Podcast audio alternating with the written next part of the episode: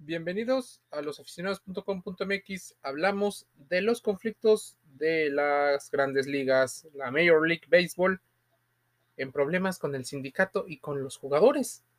¿Qué está ocurriendo? Bueno, para los que no saben, los peloteros de la Major League Baseball tienen contemplado presentar contraofertas a los dueños de las franquicias y al sindicato para reiniciar actividades de negociaciones.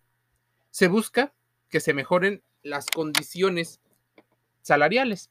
Se dice que se cayó que cayeron los ingresos de los deportistas un 4% y que se regresó a pagos como los que se vivían en el 2015.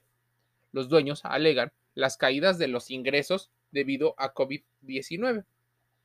¿Qué otra cosa ocurre? Bueno, se quieren modificar situaciones, por ejemplo, el número de franquicias que pueden entrar a postemporada, pasar de 12 a 14, lo cual podría ser también perjudicial, pues aunque aumenta el dinero que podrían ingresar estas dos eh, franquicias extra, podría caer la calidad del, del partido.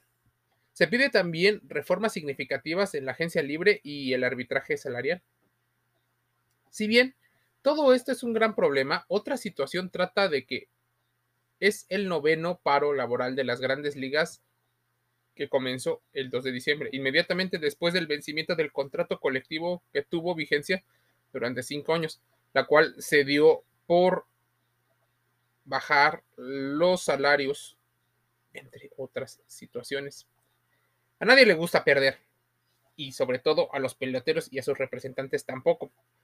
Los jugadores no cobrarán salarios hasta el inicio de temporada regular y los dueños reciben un porcentaje mínimo de las ganancias durante el receso de invierno. Estos factores propician las condiciones para muy pocas negociaciones, pues existe una tensión en el ambiente. La presión tendría que terminar antes del 31 de marzo, donde se tiene contemplado el inicio de los juegos, pero mientras el sindicato quiere presionar a los dueños.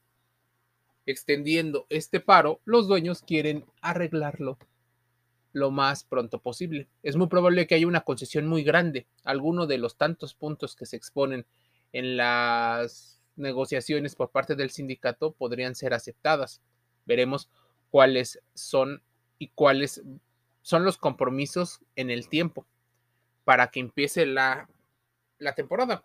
De hecho, a nadie le conviene que se siga parado el, el béisbol de las grandes ligas, por lo cual aprovechan este momento de negociaciones. Es más, la Major League Baseball propuso reemplazar los Super 2, el 22% principal de aquellos con al menos dos campañas de servicio, pero menos de tres con un gasto adicional para todas las clases o para toda la clase 2 Plus con base en el rendimiento. Además, los jugadores también quieren que se reduzca el reparto de ganancias, lo cual quitaría dinero a los equipos de las plazas pequeñas y le permitiría a los clubes de grandes eh, ciudades retener un porcentaje mayor de efectivo, el cual se gastaría en un mayor ingreso de salario.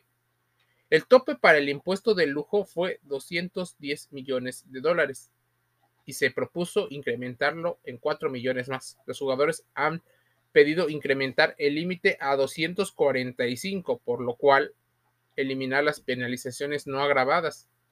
Recuerda que son 30 millones la diferencia. Los equipos también quieren incrementar, como te decía, las franquicias y así ambas eh, partes han ofrecido la realización de una lotería para el draft para fomentar la competitividad, pues difieren en cuánto equipos deben de incluir en estas situaciones, pues existen grandes problemas. Se busca salvar la campaña de las grandes ligas. Se hacen propuestas y veremos qué ocurre. Es más, unas tres horas después, el subcomisionado Dan Halem, el vicepresidente ejecutivo Morgan Shaw y el vicepresidente senior Pat Houlihan eh, caminaron unas tres cuadras para cumplir una visita de 20 minutos a la oficina del sindicato, pues se aprecia así en imágenes en el centro Rockefeller. Es el segundo paro patronal más largo de la historia del béisbol, pues llegó a su día 97 o más, depende desde dónde lo tomes. Se desconoce si en esta fase se tienen conversaciones reales o eventualmente se busca meter más presión. Se tiene contemplado un calendario modificado de 162 juegos. Cumplir el calendario completo permitiría rescatar de forma íntegra el salario y el tiempo de servicio que se toma en cuenta para que los jugadores puedan declararse agentes libres. Es un gran problema para los equipos y para las grandes ligas, pues no solo trata de deportes, sino también trata de si se juega o no se juega. Los jugadores buscan mejores condiciones laborales y los dueños también quieren margen de ganancias sin ver sacrificado muchos de los privilegios que tienen al ser los dueños del deporte. Veremos cómo funciona en el tiempo.